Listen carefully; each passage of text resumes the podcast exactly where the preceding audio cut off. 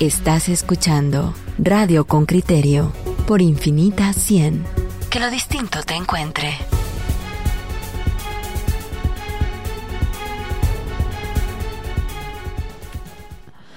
Miren, eh, mientras nosotros hemos visto en los medios, en la televisión, en redes sociales, cómo los países celebran la primera vacuna que se aplica a un ciudadano, ya sea de México, de Costa Rica, de Chile, de Estados Unidos o del Reino Unido, Guatemala está cada día más lejos le colocan eh, esa fotografía cuando arranque la campaña de vacunación. Escuchen esta nota de Henry Bean y luego entrevistaremos al doctor Pedro Villanueva, infectólogo, para un vistazo a ese proceso de inmunización que no arranca aún. El informe de Henry Bean, reportero con criterio.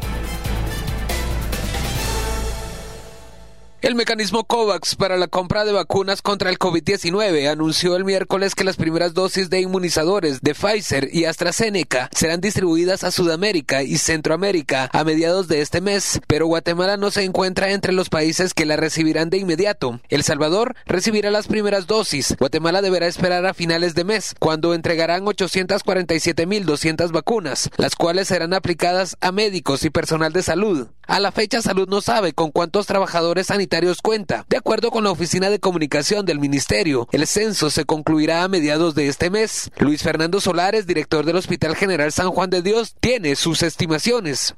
Bueno, tendría que ser un promedio de 10.000 vacunas, porque si hay que vacunar dos veces y la población que tenemos es de 4.000, casi 5.000 personas, tendríamos que tener 10.000 en el Hospital Roosevelt hay unos 7.500 trabajadores. Por estos días se lleva a cabo el conteo de médicos, pero los doctores tienen resistencia, ya que no tienen información suficiente de la vacuna, cuenta Zagreb Sea, integrante de la Junta de Médicos. Eh, nuestro mismo director estuvo de acuerdo en que hasta que no hubiese más información acerca de qué iba a traer la, el sistema COVAX a Guatemala, nosotros no íbamos a, a saber realmente cuánto se le iban a querer poner, porque al final yo yo creo que se trata de que ver eh, si la gente se quiere administrar la vacuna o no se la quiere administrar, ¿verdad?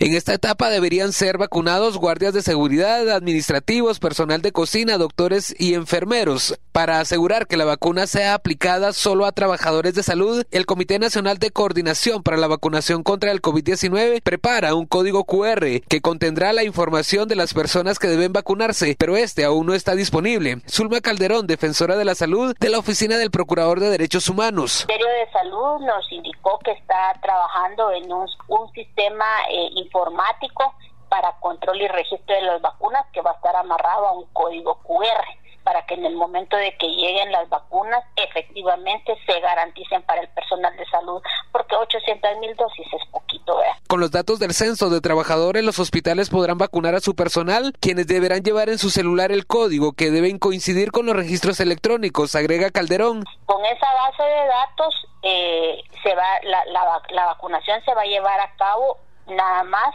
en los hospitales en esta primera fase. Entonces, y yo soy trabajadora de primera línea, con ese sistema informático se me va a dar una fecha, una fecha y una hora estipulada. Entonces yo me tengo que presentar al hospital que me corresponda a ponerme mi vacuna, pero yo debo de aparecer en ese sistema y debo de tener en mi teléfono el código QR, ¿verdad? Pero únicamente se va a abrir se va a abrir el código QR en la fecha y en la hora establecida mm. ah, y, y, va a estar vinculado con el DPI ¿verdad? Que, eso es como se a mí me, me parece sumamente importante porque es, es de los pocos controles que vamos a tener. En Centroamérica, Costa Rica administró al 1 de febrero 57.701 dosis. Hace dos semanas, Panamá inició la vacunación de 12.840 personas. El Salvador, Nicaragua y Guatemala esperan sus primeras vacunas mediante COVAX, al cual Guatemala comprará 6.7 millones de dosis por 500 millones de quetzales. Henry Bean, Radio con Criterio. Ese es el, tema que nos ha compartido Henry Bean. Ustedes escuchan ahí cómo los hospitales empiezan a trabajar un censo específico de cuántos trabajadores de salud tiene, por ejemplo, el Hospital Roosevelt, el Hospital San Juan de Dios, y cómo a través de ese censo van a empezar a enfilar a los paramédicos, enfermeras, enfermeros y todos quienes trabajan en ese entorno de salud hacia la vacuna. Eh, a ver, yo entiendo que, que vía el sistema COVAX nosotros vamos a tener suficientes vacunas para el 20% de nuestra población. Y entiendo que hay ansiedad, es normal en muchos países del mundo. Créanme, no, no es solo Guatemala. Les puedo contar, por ejemplo, el caso de Francia, que hasta muy recientemente acaba de empezar a vacunar y los franceses se avergüenzan que incluso Grecia, que en, en Europa es considerado así como el país más retrasado, hasta Grecia va más rápido que ellos en la vacunación. Claro, las diferencias entre Francia y Guatemala son muy notorias. Francia, por un asunto de, nacionalismo, decidieron que ellos iban a usar la vacuna producida en su país por diferentes plantas de, de, desarrollo de vacunas y esas no estuvieron listas a tiempo para arrancar junto con otros países como Gran Bretaña o como Estados Unidos, entonces eso les ha supuesto un retraso. Guatemala depende específicamente de lo que buenamente le vayan entregando mediante sistema, este sistema COVAX en primera parte. El, primer embarque, entiendo, será de esas 800 mil vacunas, va a ser de mucho menos seguramente, pero el primer lote que se cree que nos van a entregar es de 800 mil. Entiendo que COVAX nos va a dar más de 3 millones de, de vacunas y que el resto lo vamos a tener que salir a comprar con esa ley que autorizó el Congreso a pedido del presidente para poder tener para vacunar a aproximadamente entre 7 y 8 millones de personas, que es la expectativa de este año, vacunar a unas 8 millones de personas que supone el 50% de la población prácticamente todos los adultos tendríamos que quedar vacunados durante este año. Esa es la, la expectativa que hay. La semana entrante vamos a, conversar con, con la ministra de Salud Pública para entender exactamente si esa expectativa es correcta, pero con ese 50% de la población ya inoculada, lo cierto es que tendríamos bastante eh, inmunización los niños y los jóvenes corren muchos menos riesgos que los adultos y se reduciría bastante, digamos, el riesgo de un contagio generalizado en el país si se logra ese 50%. La vacuna de COVID la vamos a pagar, ¿no? Ya, la pagamos, de hecho ya, se, ya se pagó buena parte el año pasado. Decimos, nos van a dar, no nos van a dar nada. Vamos a comprar vacunas. Lo, digo porque hay un Twitter simpático del embajador de la Unión Europea tengo esperanza noticia para el primer trimestre, gracias a las acciones de la Unión Europea y sus Estados miembros, eh, ¿cómo, ¿cómo, todo esto se politiza y todo el mundo quiere sacar tajada? Pues, embajador, yo, yo no veo que usted nos haya regalado nada, ni la Unión Europea, ni y los estados europeos que yo represento, vamos a ayudar y a colaborar. Eh, todo esto, y tú mismo lo has dicho de Francia, y los rusos con su vacuna, en el fondo todo el mundo quiere sacar una tajada política de esto. Son vacunas que estamos pagando, los ciudadanos que pagamos impuestos, que las vamos a comprar. No, aquí eh, eh, nos van a dar, no nos van a dar nada, o nos buscamos la vida. Y este es el discurso eh, que yo quería sacar en relación con el tema de las vacunas. Lo que es una lucha política enorme, despiadada, por ver qué, qué país impone, vende o pone su vacuna para erigirse como el comendador y, solucionador de la pandemia. Aquí vemos este tuit que lo vi esta mañana temprano y me llamó la atención, con un montón de like y de comentarios. Gracias, embajador. No nos han dado nada. Disculpen, lo estamos pagando nosotros. ¿Qué no estamos entendiendo? Lo que pasa es que hay un uso de, de, político y rentista de todo esto que, que, no lo entendemos. Un oyente decía hace un rato una frase que, que me, me, llamó mucho la atención en relación con esto. Decía, vamos, que ahora los ciudadanos vamos a tener que dedicarnos a fiscalizar, decía, eh, decía el oyente, es un oyente asiduo nuestro, y yo le contestaba, claro, pues si es que eso es lo que tenemos que hacer, dedicarnos a fiscalizar, si no, ¿quién va a fiscalizar las cosas?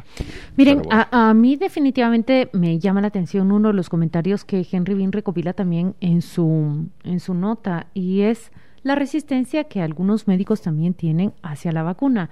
Nos hemos dado cuenta que en todos los países, eh, después de, esta competencia política que se ha dado entre las grandes potencias del mundo, también existe otra competencia, otra lucha u otra batalla que conquistar sobre los médicos que están reticentes hacia la propia vacuna. Em, me gustaría mucho escuchar, digamos, a, a, estos médicos cuáles son las preguntas que tienen, cuáles son las preguntas que están planteando. Y lamentablemente, aunque el doctor Pedro Villanueva había confirmado su participación en este programa, no hemos contado con él. Estamos tratando de, de mm, contactar a Zulma Calderón. Ella es la persona encargada de la oficina de Procuraduría de Derechos Humanos encargada del sector salud y me llamó la atención sus comentarios y opiniones que tiene en relación a este proceso de vacunación. Zulma Calderón, la doctora se encuentra ya en la línea telefónica. No, no, entiendo que no, Vamos a ir entonces a la pausa comercial ya y volvemos.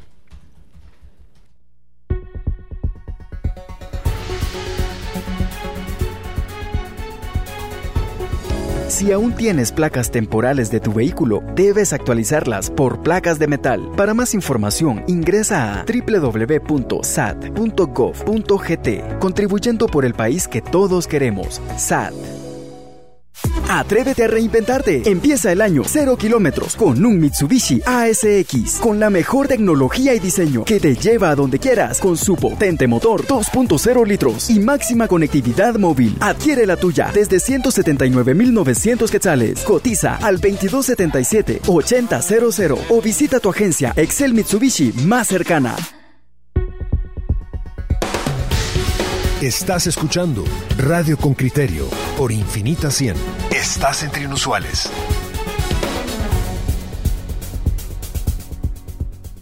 Estamos ya de vuelta y miren, yo cometí un error, estábamos desconectados con la producción. No es un Macalderón quien nos atiende, sino finalmente es el doctor Pedro Villanueva, infectólogo, quien había acordado atendernos en esta entrevista. Hoy le damos la bienvenida. Doctor Villanueva, buenos días, muchas gracias por aceptar esta entrevista en Con Criterio. Muy buenos días, Claudia. Muy agradecido por la invitación. Doctor, arranquemos con esta pregunta. Sus apreciaciones sobre el proceso de inmunización en Guatemala. Eh, Claudia, quisiera eh, que sean eh, optimistas. Sin embargo, creo que es importante mencionar que ha habido... Perdone, doctor, acérquese un poquito más a su teléfono para que le oigamos mejor, disculpe. Perdón, Juan Luis, tenga usted muy buen día. buen día. el, el tema de la inmunización, de vacunar en Guatemala, eh, está siendo un poquito complejo, sobre todo cuando uno compara países con características similares a Guatemala, puntualmente eh, Costa Rica, que es el segundo país que más vacunas se ha puesto eh, a nivel latinoamericano. nosotros todavía no hemos tenido acceso a vacunas me parece que inicialmente eh, se habló de la vacuna de Pfizer, que operativizar es muy complejo por los requerimientos de frío que tiene. Eh, se está hablando de Moderna, luego se está hablando de AstraZeneca, pero en conclusión yo creo que hasta el momento eh, lo miro un poquito verde, esto con mucho respeto. insistiendo en que las primeras dosis de vacunas que finalmente logra, logremos tener sí deben de ir dirigidas eh, según las prioridades de país que tiene Guatemala, deberían de ser dirigidas a los trabajadores de la primera línea, que no son los médicos, es el personal de salud, así también como las personas que pues que más se mueren, que son las personas arriba de 75 años.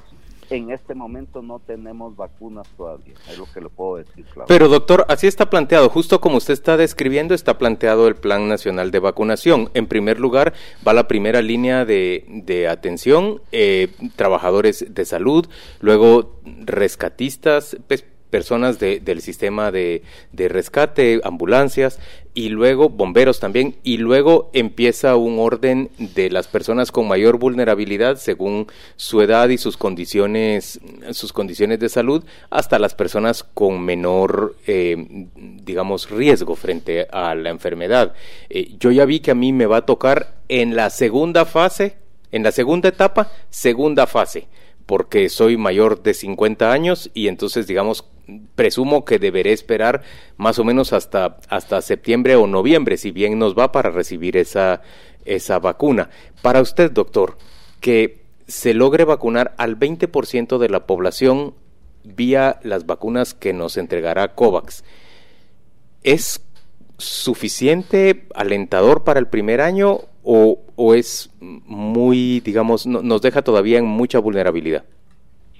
Eh, eh, pues yo quisiera decirle que sí, alentador, hay sí que aunque sea el 20% es mejor que nada.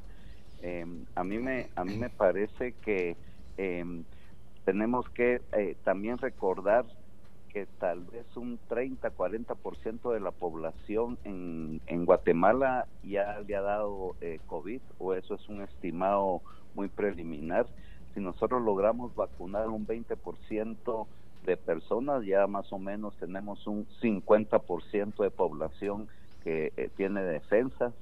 Yo, pues obviamente, uno, eh, eh, en base a lo que dicen los expertos, para que se produzca una defensa, una inmunidad que proteja a un país, por lo menos el 70% de la población. 70.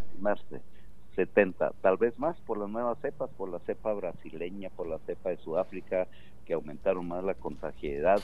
Pero yo creo que uno tiene que ser optimista en el sentido de que si solo hay 20, solo hay 20. Y definitivamente, con mucho respeto lo digo, porque yo lo que hago es medicina, pero debe de haber alianzas público-privadas.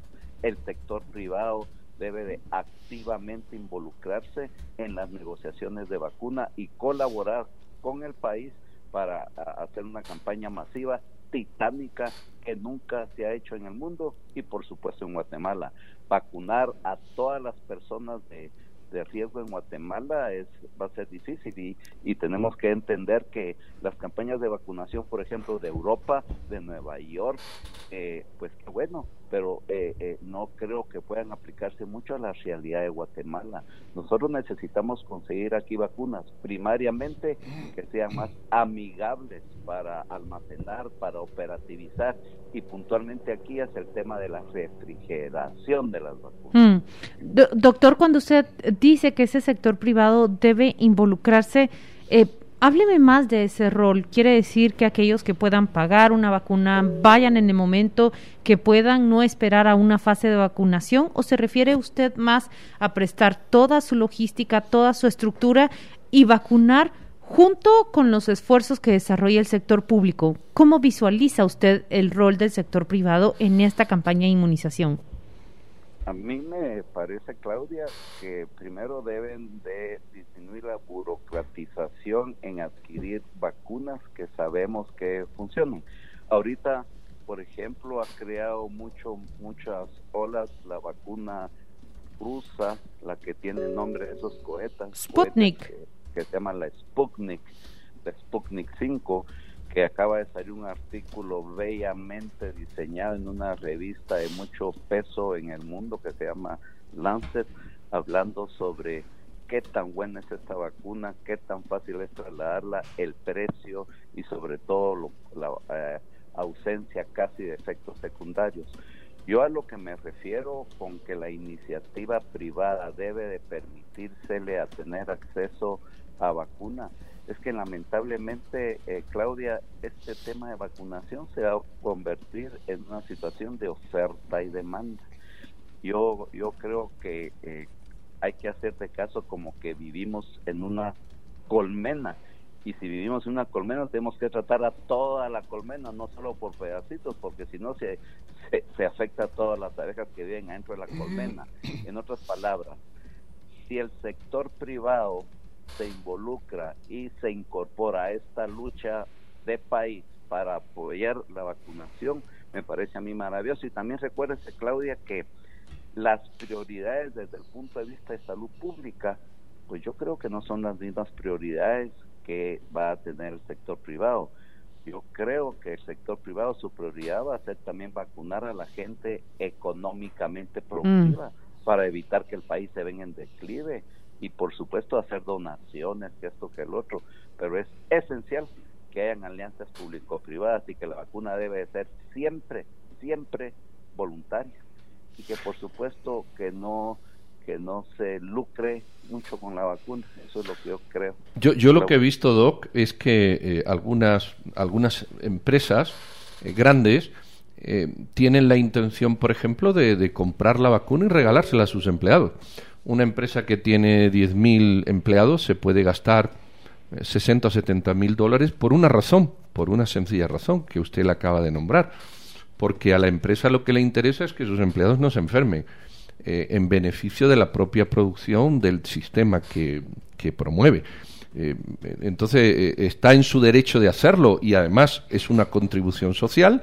Si una empresa grande, pongamos Nestlé, me estoy inventando porque no está aquí, decide comprar 100.000 vacunas, regalárselas a sus empleados y, y, y, mantener la cadena de producción asegurada. eso encaja perfectamente en una dinámica social. Totalmente de acuerdo, Pedro, y no solo eso recordándole que hoy día 10 países, los 10 países más poderosos del mundo, ya adquirieron como el 70% de la producción de vacunas, porque eh, hicieron acuerdos de compra incluso antes de que se empezaran a producir las vacunas. No voy a mencionar nombres, pero sí hay algunos países que van a adquirir tantas vacunas que van a poder, si quieren, vacunar dos o tres veces con los esquemas eh, habituales a toda su población.